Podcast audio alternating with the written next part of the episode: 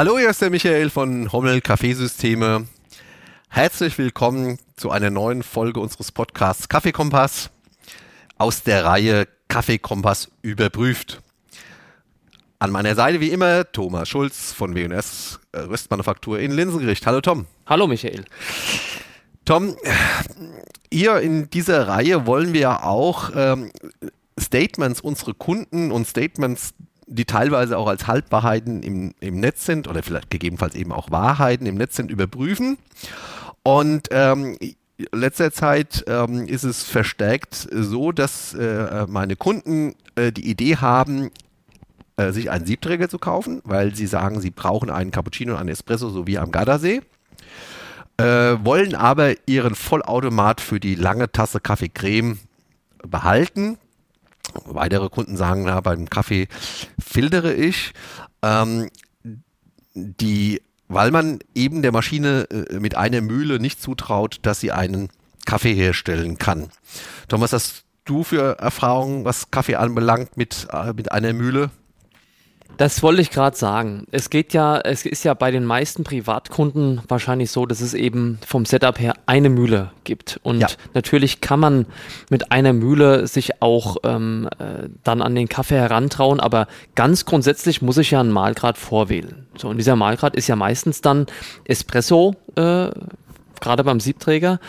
Und der Siebträger als solcher ist ja ganz originär, wo er herkommt, aus Italien für den Espresso gemacht worden. Ist, man kann sich ja gar keine Tasse vorstellen, Richtig. die länger ist als 90 ml in Italien. Das äh, kommt ja ganz früher, da weißt du sogar besser Bescheid als ich, also von den Handhebelmaschinen, wo ich den Kolben gefüllt habe, das waren ja Füllmengen 30, 40, 50 ml, einmal durchziehen. Ja. Dadurch hat man diese, diese Normierung irgendwo gehabt, wie lange ein Kaffee ist.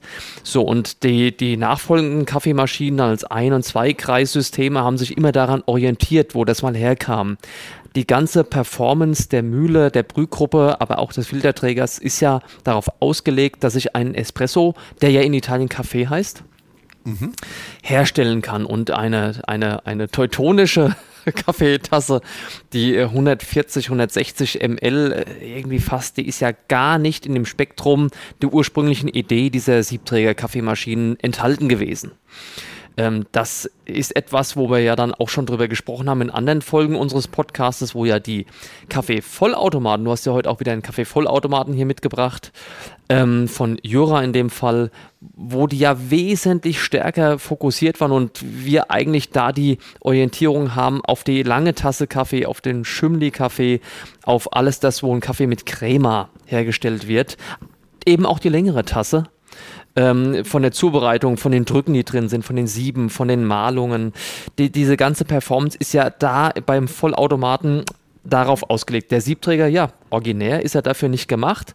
Und auch ich bin jetzt gespannt, bei unserem Kaffeekompass überprüft, wenn wir überprüfen, wie gut ist denn der Siebträger äh, bei der Herstellung einer langen Tasse Kaffee? Du hast ja einige äh, Behilfsmittel, Be Behelfswege, Workarounds mitgebracht, wie du sagst. Wir kommen schon mit dem Kaffee in einen Bereich, dass ich keine weitere Maschine vielleicht äh, zu Hause brauche. Und ich bin jetzt ganz gespannt.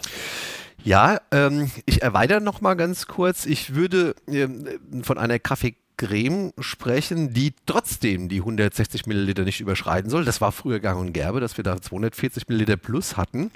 Ähm, das wird dann auch bei einem Vollautomat in die Hose gehen, weil wir dann deutlich über das Säurekreuz extrahieren und im Endeffekt Sachen auslösen, die überhaupt nicht gewollt sind im Kaffee.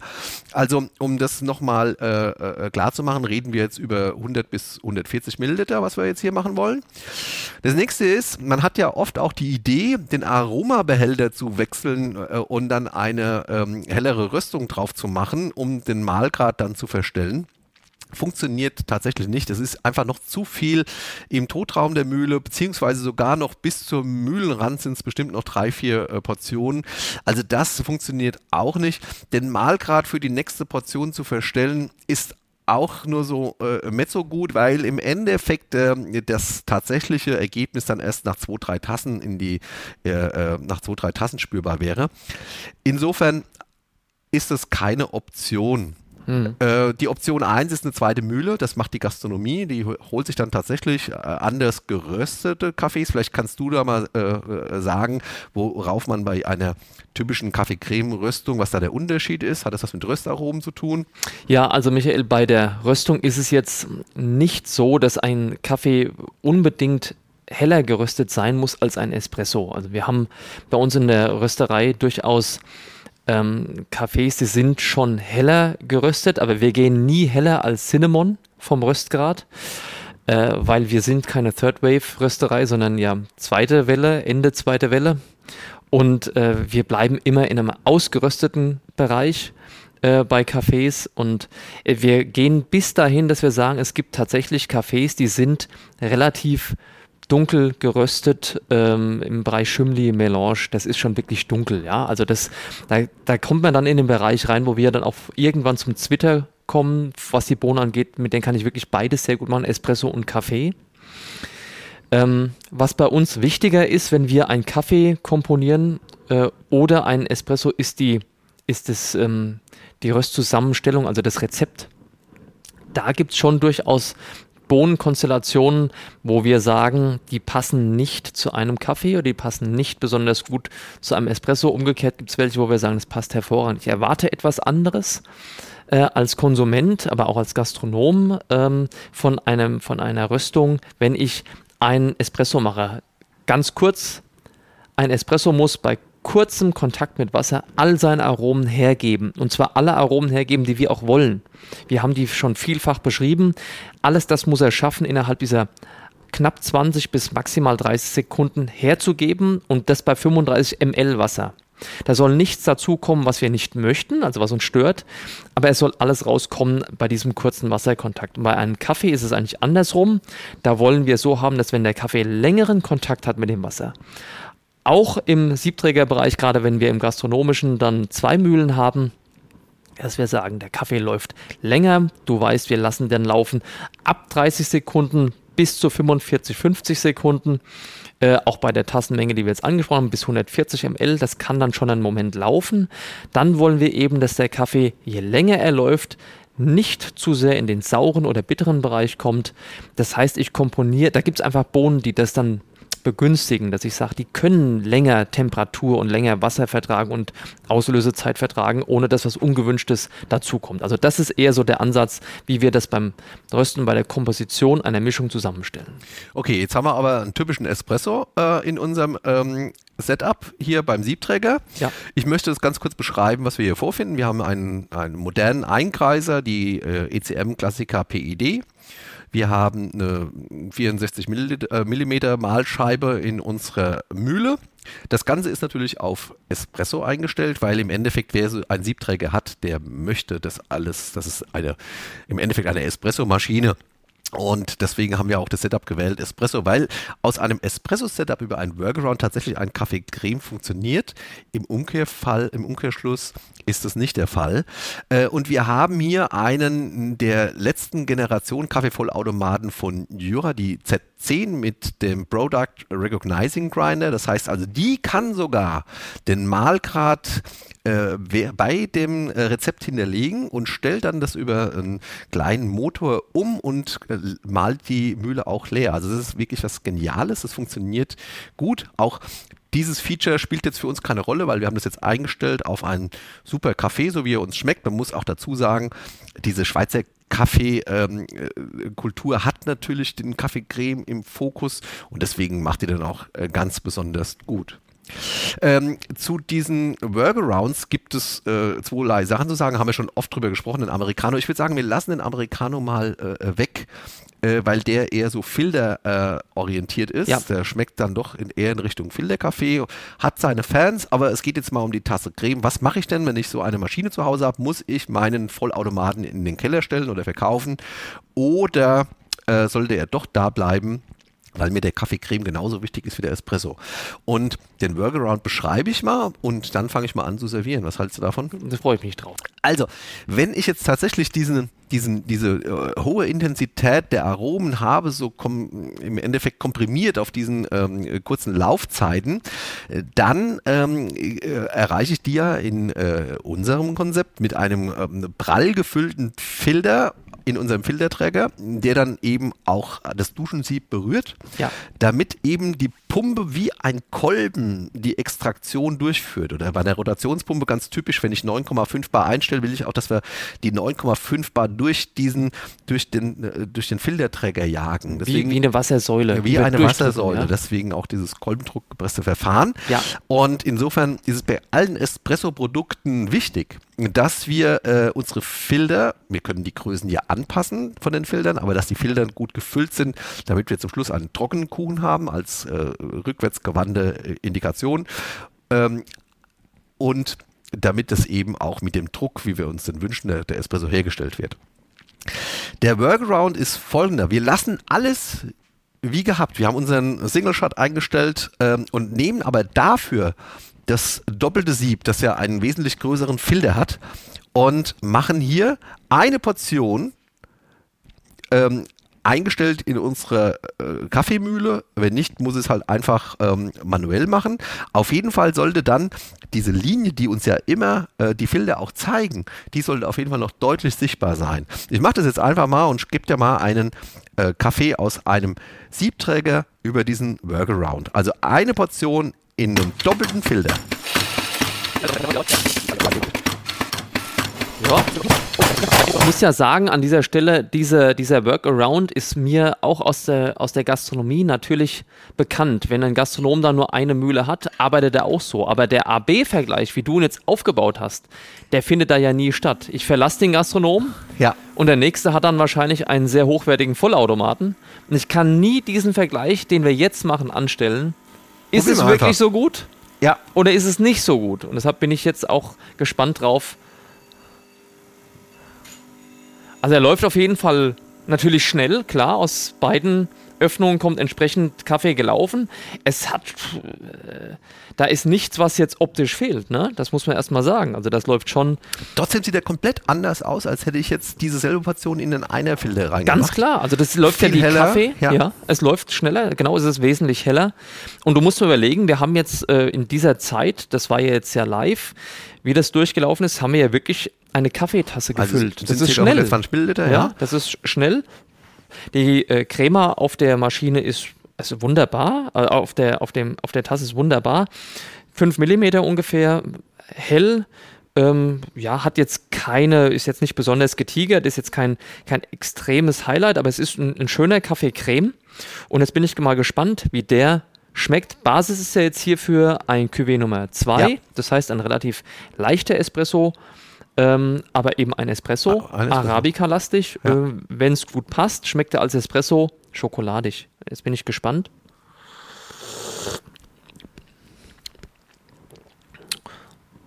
Ja, also das ist äh, ein guter Kaffee, muss ich sagen. Ähm, hier kommt jetzt natürlich, also das ist wirklich ein sehr, sehr leckeres Produkt. Hier kommt erstmal zugute, dass natürlich bei dir die ganzen Maschinen auch von der Maschinenseite her, Temperatur ist richtig gut. Nicht zu heiß, das ist eine, ganz große Gefahr. Wenn der so schnell da durchläuft, der Kaffee, dass er zu heiß wäre, ist er aber überhaupt nicht. Von daher ist er da. Was man sagen muss, ist aber, dass er ein Tick, also es ist schon etwas äh, wässriger, es ist nicht ganz so füllig. Ähm, aber es ist trotzdem ein Kaffee-Creme. Es ist nicht so, dass, es, dass man sagen würde, man, es ist jetzt äh, nicht trinkbar oder nicht erkennbar als Kaffee-Creme. Ich würde sogar glauben, dass äh, ein, ein, einer, der nicht so oft äh, sowas trinkt, gar nicht erkennen würde, dass es eine Espressobohne ist. Das fällt gar nicht mehr ja, das auf. Ja, das ist wirklich, äh, löst andere Aromen aus, äh, obwohl es der gleiche Kaffee ist. Es ist ja. immer sehr erstaunlich. Ja. Außerdem gibt es da tatsächlich noch viele Graustufen in dem mhm. Bereich. Das ja. Wichtig ist eben nur, es darf nicht so voll sein, dass es oben äh, die Dusche Abschließt. berührt. Äh, insofern, gut, einige Mühlen geben das her, dass sie eine dritte Portion einspeichern lassen, einige nicht. Ähm, da gehen wir auf den Weg. Viele Tampen nicht. Ja. Das wäre auch nochmal ein Weg. Also hier gibt es noch viele Graustufen, aber wir können da ganz deutlich erkennen, dass es ein Kaffee ist. Ja, so ist es. Also, also es ist ganz weit weg von Espresso. Es hat damit nicht nichts zu tun. Also man muss nicht denken, ich mache jetzt einen ganz großen Espresso und äh, es wird viel zu stark. Ist nicht jetzt der Fall. Machen wir mal einen Kaffeecreme in der, also in der kompletten Stärke eines der besten Automaten, den man im Moment kaufen kann, aus der Z10. Ja. Ja. Ja, läuft jetzt von der Optik her natürlich erstmal, läuft mit sehr viel Volumen. Und ähm, ist jetzt natürlich auch die Frage, wie viel Pulver die Jura dafür nimmt. Das sieht einfach in sich etwas gehaltvoller aus, wie es jetzt da rausläuft. Jetzt bin ich gespannt, ob es auch so schmeckt. Also tatsächlich dürften die, die Einwagen identisch sein. Mhm. Also wenn du dir das jetzt mit mir zusammen anguckst, die, die Jura macht das natürlich schon sehr, sehr gut. Also die Crema glänzt. Ja. Ähm, es ist schon eine leichte Marmorierung da drauf zu sehen. Das ist eine kompakte Crema. Etwas dicker als beim äh, Siebträger jetzt mit dem Workaround. Und ist auch hell, die Farbe ist recht identisch, ne? muss man mhm. sagen. Ja. Also ist jetzt nicht heller oder dunkler, sondern das ist ja auch erstaunlich, dass du jetzt mit deinem mit deinem Siebträger da hinkommst. Es ist ja wirklich die Crema-Farbe, die jetzt auch der Vollautomat, der ja dafür gemacht wurde. Der auch hier den dahingehend optimierten Malgrad hat. Das ist, äh, da, da bist du schon extrem nah dran. Und jetzt bin ich gespannt, wie der Geschmack ist. Mhm. Ja, also, das sind ja, das muss man jetzt vielleicht auch noch dazu sagen. Wir haben jetzt auch in der Jura die gleiche Espresso-Bohne drin. Ja. Ist ja kein Kaffee-Creme, den du reingemacht hast, sondern ist ja auch dieser Cuvée 2. Ja. Und äh, damit es ja auch vergleichbar ist. Und optisch gewinnt das die Jura. Das sieht, also das Produkt sieht einfach noch etwas äh, ansprechender aus. Ähm, vom Geschmack her ist sie etwas fülliger, etwas mehr Sämigkeit im Produkt. Aber ganz ehrlich, das, äh, diese, diese, diese AB-Vergleich jetzt zwischen diesen beiden Verfahren, das geht mit dem Siebträger sogar relativ gut. Also da muss man sagen, da ist man mindestens, ich würde, muss man, also ich wollte erst 80 Prozent sagen, ich, zwischen 80 und 90 Prozent von der Jura, die jetzt, wie du sagst, darauf auch optimiert ist. Also das ist nah dran. Das, ist, das sind beides tolle Produkte. Optisch ist die Jura aufgrund wahrscheinlich irgendwie von, von einer technischen Finesse, die da drin ist, noch mal ein bisschen Naja gut, wir haben hier einen, einen relativ ja? groben Malgrad, ja. ja. Ähm, äh, die, die Maschine gibt es her, auf dieses Rezept diesen groben Malgrad ab, äh, ähm, äh, abzuspeichern. Ja. Wir haben hier einen ganz normalen Espresso-Malgrad und haben nur einen, einen, Workaround gemacht. Wir hätten jetzt zum Beispiel die Mühle 0,2 Sekunden länger laufen lassen können, hätten wir äh, eben auch mehr Dichte geschaffen. Es geht äh, mir auch dann, also wir wussten, die Spezialdisziplin eines Kaffeevollautomaten ja. ist der Kaffeecreme. Ja. Und äh, hier steht einer der besten vor uns. Ähm, und die These ist ja einfach, muss ich ihn äh, äh, nebendran stellen und behalten oder funktioniert es auch so? Es funktioniert garantiert auch so. Also ich, werd, ich würde nichts vermissen, wenn ich jetzt äh, zu Hause dann nur noch mit dem, mit dem Siebträger, mit diesem Workaround meinen Kaffee mache. Es gibt eine kleine Differenz, aber die ist in meinen Augen zu verschmerzen. Also und wer sie nicht verschmerzen kann, der kann sich ja eine zweite Mühle kaufen. Der könnte sich eine zweite Mühle kaufen. Wer wahrscheinlich kaffeesysteme.de. Ja, dann bist du wieder im Spiel. Ja. Äh, von daher erstaunlich, der AB-Vergleich hat bei mir auch so noch nie stattgefunden, ja. äh, weil es wirklich direkt nebeneinander so steht und kleine Abzüge in der B-Note für den, für den Siebträger in meinen Augen absolut verschmerzbar und dadurch, dass du einfach den doppelten Siebträger darunter hältst unter die Mühle, hast du überhaupt keine zusätzlichen Einstellarbeiten. Du hast null Aufwand extra. Der ganz kleine Malus am Ende ist vielleicht, dass halt eben durch diesen Whirlpool, der da drin stattfindet, ja. wir einen nassen Satzkuchen bewusst generiert haben. Muss ein bisschen gepinselt werden. Muss ein bisschen pinseln, mit dem Löffel vielleicht rauskratzen. Aber ja. das war es dann auch und ich bin unfassbar nah an einem sehr guten vollautomatischen Kaffeecreme wäre für mich überhaupt keine Hürde zu sagen, ich habe nur noch den Siebträger und habe auch nur eine Mühle. Ähm, läuft wunderbar. Gut, lassen wir das so stehen.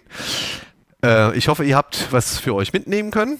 Ähm, ich hoffe genauso, ihr hört das nächste Mal wieder rein.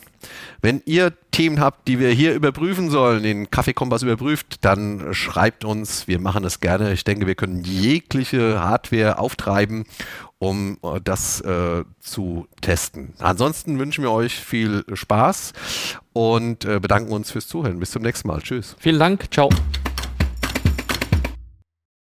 Ach übrigens, unsere Podcasts gibt es auch zum Nachlesen. Auf unserer Homepage hommel-kaffeesysteme.de unter der Rubrik Ratgeber findet ihr die Printausgabe all unserer Podcasts zusammengefasst von Jens Trierweiler. Da sind auch spannende Bilder dabei. Schaut mal rein.